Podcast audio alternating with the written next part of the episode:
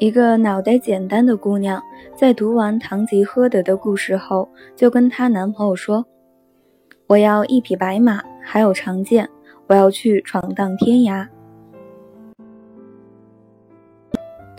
她男朋友回答说：“好呀，去吧去吧，我会尽快给你准备一匹漂亮的白马，一套好看的骑行套装，然后还会在你的背包里装满零花钱。”另外，再准备一大包的巧克力和坚果，游戏机、照相机、登山鞋全都装进旅行箱里。哦，还有，再定制一把长剑让你背着。来来来，伸伸胳膊，我看多长的剑比较适合你。还没等男朋友说完，这姑娘就抢着说：“你，你真的觉得我会去吗？”男生温柔地说。你异想天开的时候那么可爱，我怎么舍得打击呢？你看，不在别人最高兴的时候面嗨是一种美德。在兴奋的时候，人就容易说出一些不着边际的话。善意的顺从并不是欺骗，而是保护。因为这种基于情怀说出来的胡话，更像是一朵脆弱又美丽的小花。他是一个人在平凡生活中的英雄梦想，他是一个人在庸俗世界里的快乐源泉。可惜的是，在我们周围总会生活着一群以面嗨为己任的物种。比如，你换了一款自己喜欢的化妆品，他就说颜色不正，品牌知名度低，可能会伤皮肤。你鼓起勇气穿上了从来都不敢穿的丝袜，在得到众人表扬的时候，他来一句：“哇，你腿好粗！”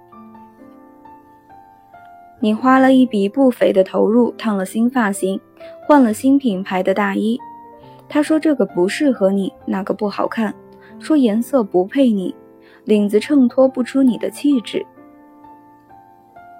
你买了一台新车，他就开始列举驾车的危险。他身边谁谁谁开车出事了？对于这种喜欢面嗨的人，最好的招数是当他缺心眼儿。其实也不是当，而是相信他就是缺心眼儿。那么你呢？你有没有当个话题终结者呢？比如他半夜里想到什么某个好点子，想找你说。你可能不耐烦地回了一句：“都几点了，能不能行？有什么事不能明天再说吗？”比如他在公司里策划了一个得意的活动，满心欢喜地回家跟你讲，你只是回了一句：“嗯，挺好。”晚上我们去哪儿吃饭？